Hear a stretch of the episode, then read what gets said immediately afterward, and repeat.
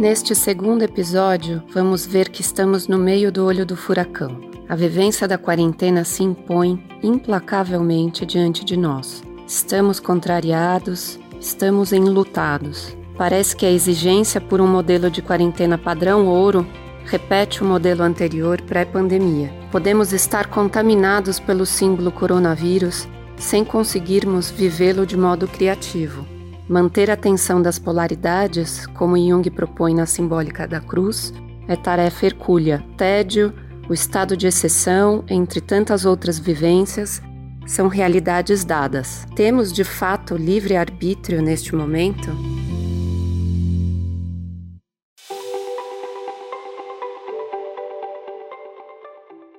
Bom, então a gente começou falando um pouquinho de é, psicopatologia, da, primeiro da psicologia analítica, depois de é, engendramos aí pela psicopatologia e pela psicopatologia é, pro Jung, é, para na verdade fazer um preâmbulo em relação ao que a gente se propôs, que é pensar um pouco como que a a, a, apresentação dos comportamentos humanos vem se apresentando numa situação tão peculiar quanto a quarentena, a quarentena. que a gente uhum. vem vivendo, né? Tão inusitado, tão né? inusitada, né? É... Então, é... pensando um pouquinho na quarentena, eu fiquei, eu vou levantar alguns pontos aqui e a gente vai é, arborizando depois, né? Uhum. Mas é, primeiro que realmente foi uma situação inusitada, né? Ninguém cogitava, é, realmente a gente Tava, ninguém, acreditava ninguém, acreditava que isso seria, que seria possível, possível, né? É, é, e isso gerou um impacto que não foi regional, porque isso também é uma questão, né? É. Tipo, o mundo inteiro está vibrando nessa, é. nessa sintonia. É, criou uma restrição de circulação de pessoas. A gente estava se sentindo tão livre, com tanta asa, com tanta uhum. é, pouca limitação, com, com uhum. tanto pouca fronteira, né? Sim. E agora a gente está limitado ao nosso quadrado. E isso realmente deve estar tá impactando. E é ambíguo, né? Porque é um momento onde menos se tem fronteiras, até pela questão virtual. Sim, sim. Né? E aonde se é necessário fazer a fronteira. É. Uh, para poder se é, segurar é, a questão da é, doença, proteger né? mesmo, proteger né? como a, proteção. A sobrevivência, exatamente. É, então isso acho que gerou mudanças na rotina das pessoas de um jeito muito específico uhum. e, e, que a gente acho que não tem precedentes, né, para as gerações que estão estão por aqui. É... Referenciais anteriores, Refer... né? De Eles são só fazer... históricos, né? Tipo, é. e ainda assim não se aplicam à nossa realidade atual, né? É. Com tanta gente no mundo, com a internet, com. Enfim, é... uhum. eu acho que realmente é uma coisa nova que a gente só vai conseguir pensar direitinho nisso tá depois que passar. Eu né? acho que a gente está no meio da história, é, né? É. E, e, sempre é difícil, né? É muito difícil a gente identificar o que acontece, né? É. A gente brinca que o médico do dia seguinte é sempre melhor, é, né? exatamente. Depois que já se consolidou. Mais perspicaz. É. Para entender o cenário, mas é porque ele não está vivendo o olho Isso. do furacão, né? Mas a gente precisa agora, né? É, exatamente. A gente está aqui no desafio de tentar falar o que a gente consegue captar, né? Isso. né? É, e nesse sentido, eu acho que eu percebi algumas coisas é, impactando na gente, assim. Uhum. A primeira delas foi uma sensação de contrariedade mesmo frente a essa, uhum. essa condição, porque ela foi imposta, né? Tipo, ou a gente faz ou a gente não sobrevive. Uhum. E eu acho que para quem estava vivendo uma sensação de, de mais fluidez e de ausência de fronteiras, né? Uhum. A, não, não só do ponto de vista virtual, mas também do ponto de vista é, concreto, né? É, isso gerou, pode ter é, exacerbado defesas, dada a uhum. contrariedade uhum. da situação. Né? Uhum. É, uma outra coisa que me ocorreu também foi pensar o impacto da, do consumo e do modo como a gente consome, porque uhum. a redução do consumo eu acho que tem a ver com a questão do tédio, que eu acho que eu, a gente pode levantar depois, lá, uhum. depois e impactou bastante. Teve a questão do, de aspectos laborais mesmo, né? O home office, como que é uhum. é isso? Como que, uhum. né? Tipo, é, a gente fica em home office e e, se, e, mistura o privado e o profissional, é, não consegue administrar direito, sem tem a sensação de que agora está trabalhando mais porque de repente também entrou em contato com trabalhos que a gente costumava terceirizar. Sim. Né? É, a gestão de tarefas ficou atrapalhada. É, a gente vinha, a gente trabalha no mundo uh, coletivo, onde é uma engrenagem, né? É. onde um depende do outro. É, é uma teia. A gente não tem um, um, uma vida isolada, isolada, né? E a hora que você perde essa teia, né, como é, você falou. É, você fica no seu feudo e a gestão dele inteirinha, inteirinha. tem que ficar na sua mão. é. né? Então eu acho que isso também mexeu com a gente. E, e, e eu fiquei pensando, de, observando agora esses 50 e poucos dias, um movimento mesmo, Tereza, como se não fosse um luto um processo mesmo é, relacionado a um mundo pré-pandemia do qual a gente perdeu e não sabe se vai resgatar. Né? E se não resgatar do, do, mesmo jeito. É como se movimentos diferentes, às vezes de negação, às vezes de barganha, uhum. às vezes de depressão, estivessem acontecendo é, dada a perda de uma realidade que a gente apostava que estava ali. E, e, e, acho que o que eu venho percebendo é na medida em que ela dura mais tempo, ela tem mudado, ela tem chamado outras questões, uhum, sim, né? Sim. Que num primeiro momento se vai para a quarentena, é, mas com uma perspectiva de, de curso, exceção, de exceção, é. né? E na medida que isso e, e, a, e o ser humano é, é, um ser muito adaptável à natureza, até como instinto de sobrevivência, né? Como todos os animais têm, a gente também tem isso de maneira bastante intensa. E ao mesmo tempo isso que você falou, né? Vem para o feudo e aí tenta se conectar com o mundo através do virtual. É. E aí sobrecarrega. É, é isso mesmo. Fica e... inadequado até, né? Isso, as pessoas vão depois de um tempo se sentindo sobrecarregadas e aí elas começam a se fechar aí é. por vontade, por uma escolha, Sim. né? um pouco a essa inundação que fica também do mundo virtual, né? É, então estão rolando alguns movimentos mesmo também, né? Nesse, nesse aspecto que valia a pena a gente explorar.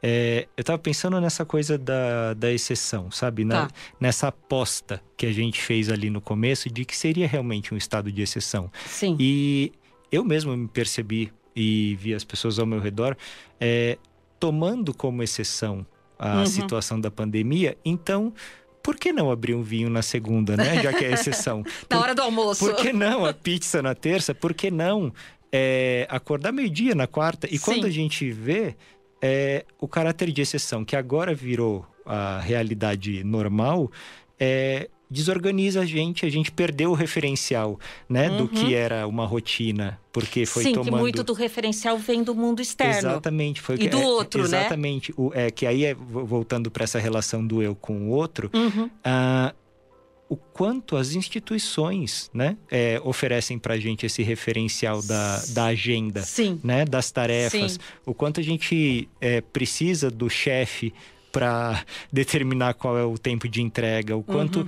a, a criança na escola, o tempo do relógio, essas coisas que a gente que estão fora vão uhum. realmente organizando a gente internamente e quando a gente perde elas, leva um tempo para a gente perceber que se desorganizou também e aí fazer esse exercício de dentro e, também. Né? E, e que eu fico pensando que talvez o principal exercício né, não é voltar para o padrão anterior. Sim.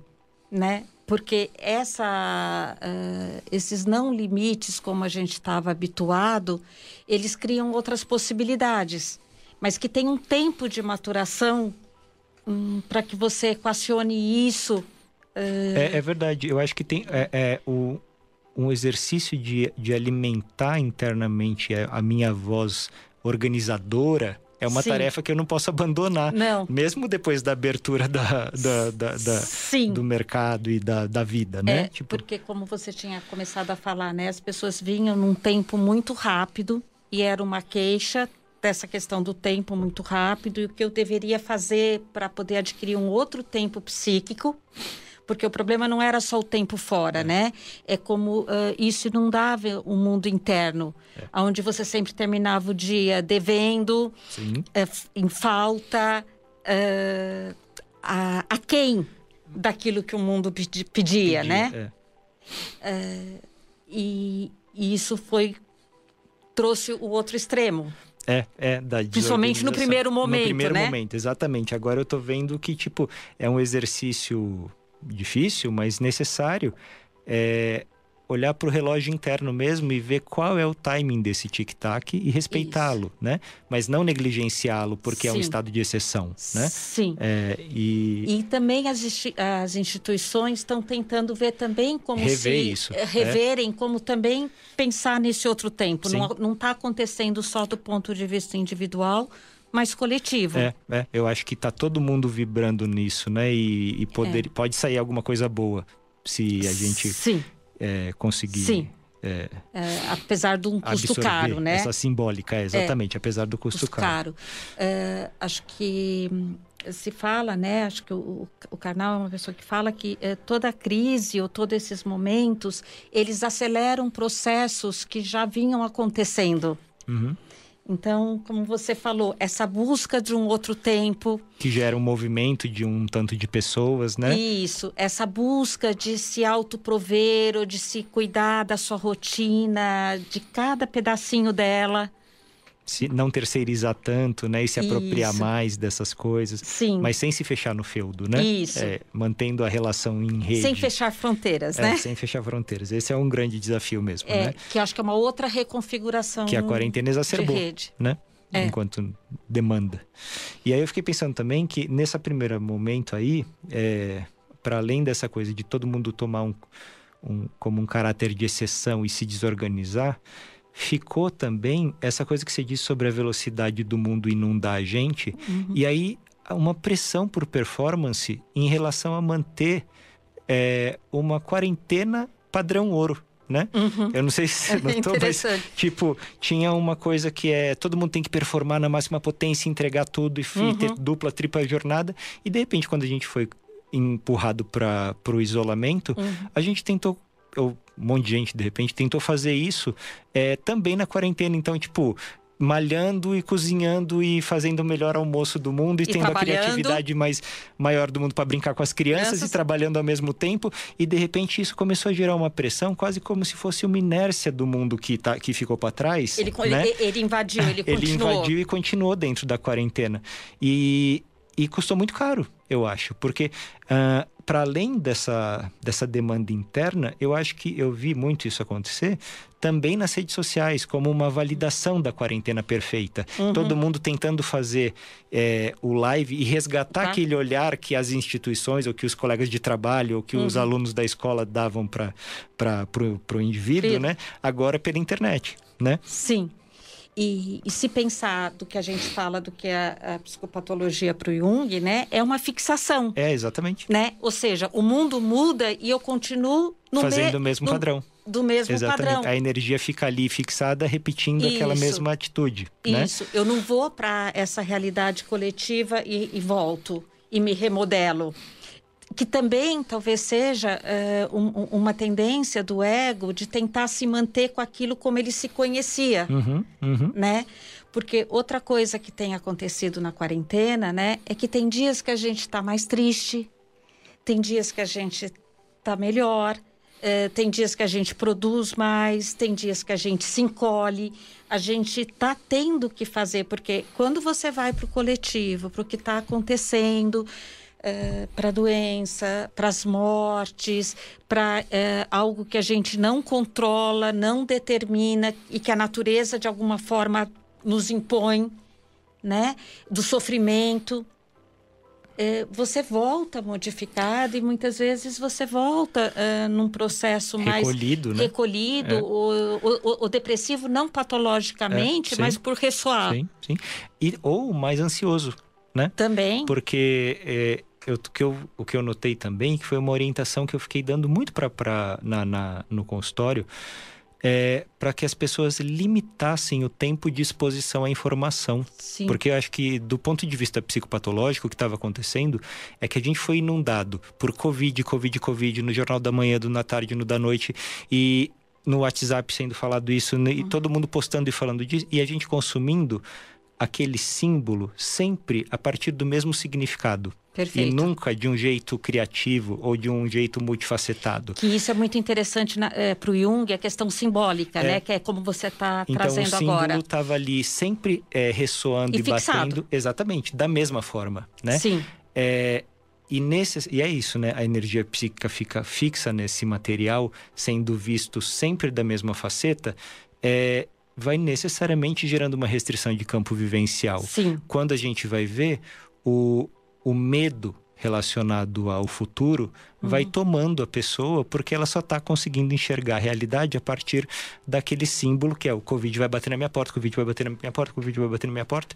E para além do movimento depressivo, que tem uhum. a ver com essa reali realizar essa nossa nosso tamanho, né? Sim. É, teve um movimento, eu acho, ansioso né? Sim. Nesse e, sentido. E que esse virtual possibilita com muita facilidade. Acho que, inclusive, para né? essa né? geração, que é uma outra questão que a gente tem atualmente, é essa geração mais nova que está, às vezes, tão conectado com esse mundo virtual, onde é de fato inundado e, e paralisado, muitas vezes, por tudo isso, como talvez é. essa questão da do Covid eh, também vem fazendo. É, e aí conforme eu fui orientando, por exemplo, as pessoas no consultório para limitarem isso, uhum. eu fui vendo também o quanto que era difícil fazê-lo, porque na verdade uhum. não é só desligar a televisão, chega pelo WhatsApp, chega pelo Facebook, chega pelo Instagram, chega pelo telefonema, as pessoas só falam disso quando se encontram, tá todo mundo de máscara, isso é uma novidade que uhum. traz o símbolo da infecção na nossa cara o tempo uhum. todo.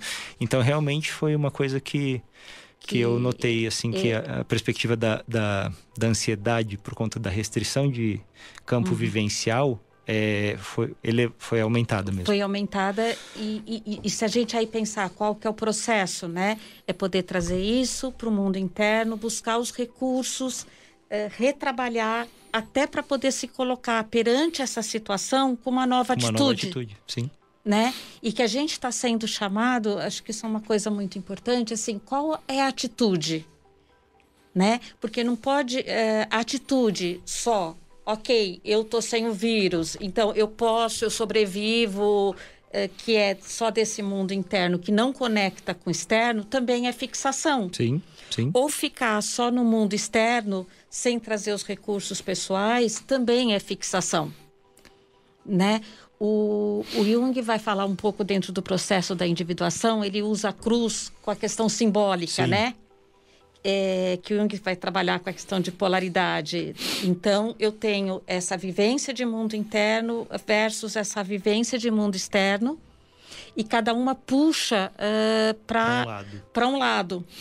E o que é importante do ponto de vista da, da, da do ego da, é, é manter, é conseguir sustentar essa atenção.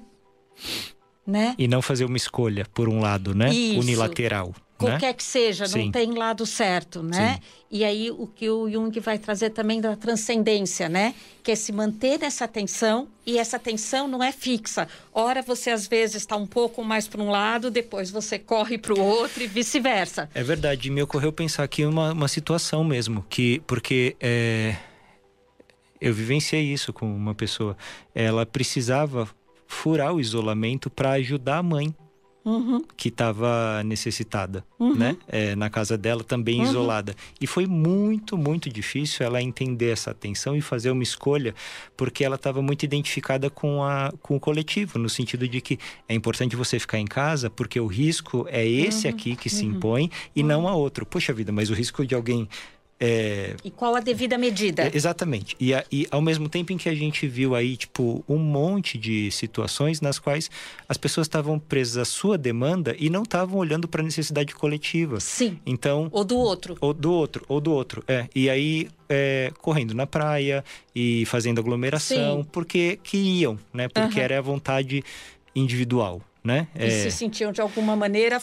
É, não identificado não identificadas com o que estava acontecendo, no externo. É, então acho que isso realmente é sustentar essa cruz aí, manter a atenção para fazer uhum. uma escolha sempre em tempo real, né? E Sim. transcendente é um desafio que não é, é pequeno, né? Que, é, que não é pequeno é, e pensar que a cada, como você falou, a cada momento a, a equação, desde que não vá ferir o outro ou não vá provocar um, um dano aonde o outro não concorde, né? Quer dizer, se a pessoa vai visitar a mãe, a mãe também, porque o que está se vendo hoje é que o isolamento eh, para algumas pessoas pode eh, ser muito complicado sim, e trazer sim. uma série de danos, é. né?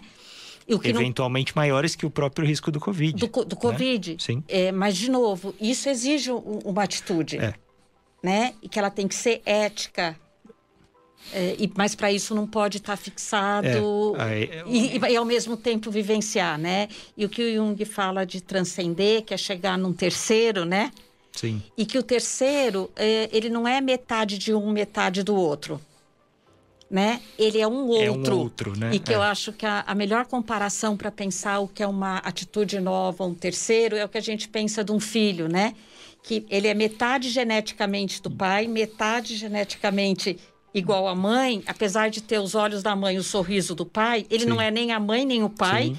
e ele é completamente outro né? E acho que quando a gente vai vivendo e transitando entre essas polaridades, as atitudes que a gente tem que poder é, vir a desenvolver e que a gente é responsável por isso, hum, é que vai ser esse terceiro. É, não, você tem razão. É, é bom o exemplo do filho. Eu tinha, nunca tive um exemplo tão bom quanto esse. Sabe uma outra coisa que eu pensei também? É, é que de repente vale a pena discutir a questão do tédio.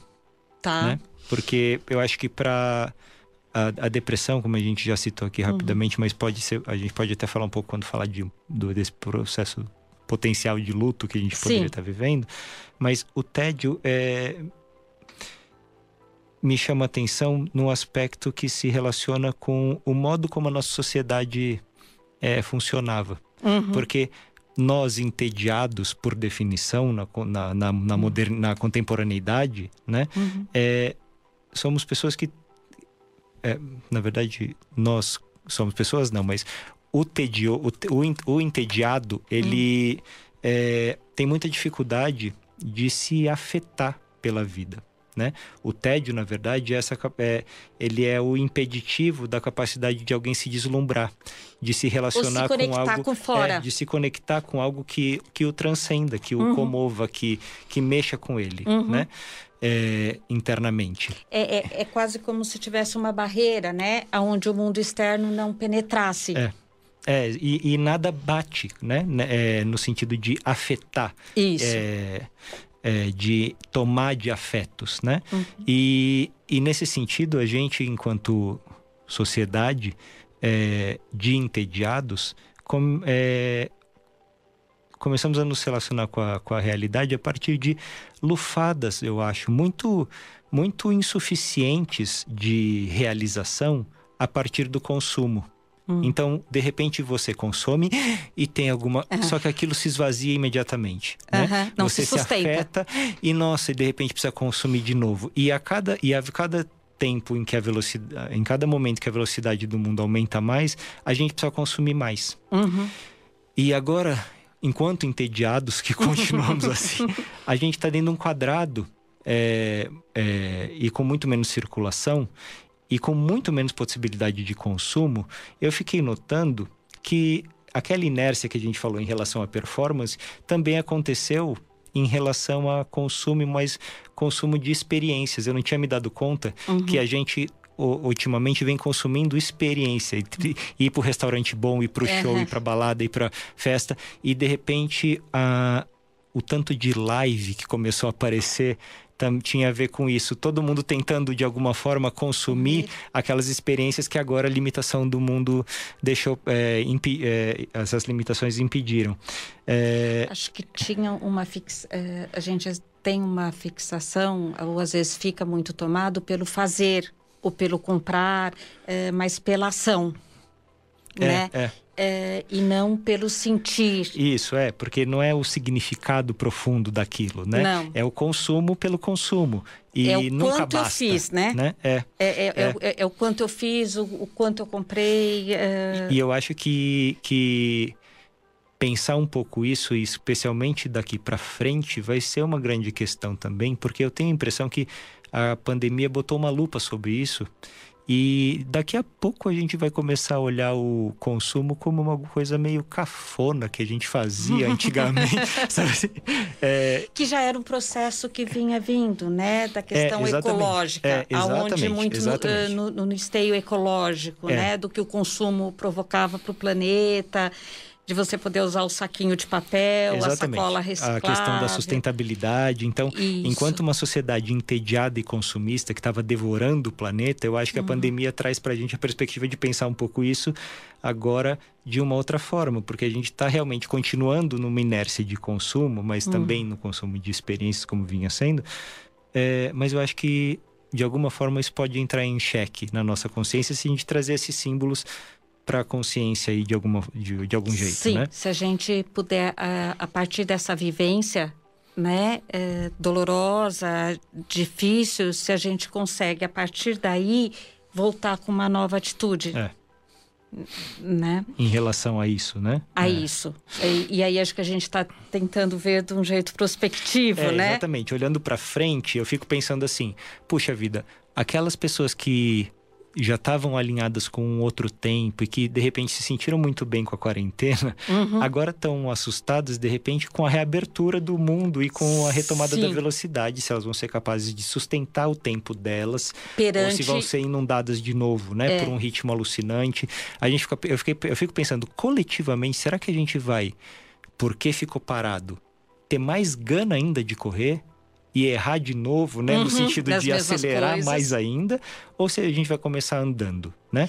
E eu acho que o, o, a incerteza nesse sentido é, deixa quem mais ou menos se adaptou à quarentena assustado. Sim. Né? Agora, por outro lado, olhando para prospectivamente em relação a essa questão do consumo e do tédio, eu realmente torço para que a gente é, entenda que a ali naquele contato com outras realidades que a gente antes terceirizava, uhum. possibilidades de sentido mesmo, né? Para que Sim. a gente desentedie, seja inundado por, por, por símbolos que, que alimentem a alma, né? É. E que não deixem a gente nessa sensação de que é nada é muito relevante. É, e talvez até quando você compra uh, uma roupa, não que você não vai comprá-la, mas que você possa de fato experimentar e que isso vivencie, que você possa aquela roupa ter um significado além. Sim. E não só o breve momento do consumo que depois fica com a etiqueta ou, ou, e aí tanto faz a questão de valor ou de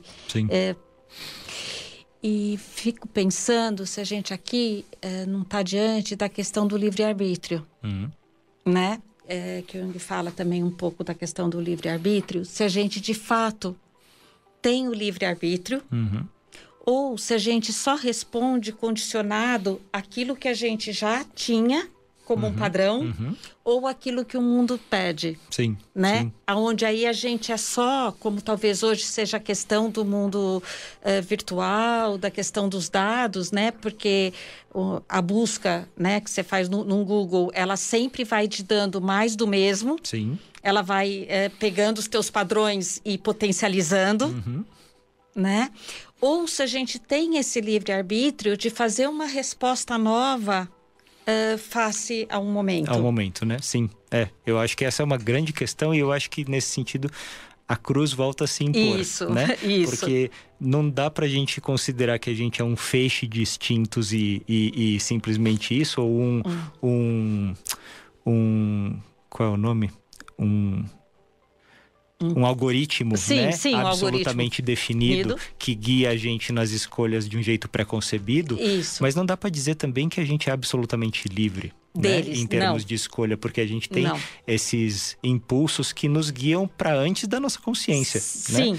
Então sim. a questão eu acho que é um pouco essa. Eu estava é, assistindo, que... eu assisti uma série essa, esse fim de semana, inclusive, em que o, o último capítulo se fecha com a fala da, da protagonista, que é uma robô com consciência. Uh -huh e, é, e alguém pergunta para ela se ela se ela acredita em livre-arbítrio, ela fala tipo, não acredito, eu tenho certeza que ele existe, é. só que ele é difícil para carapi. É.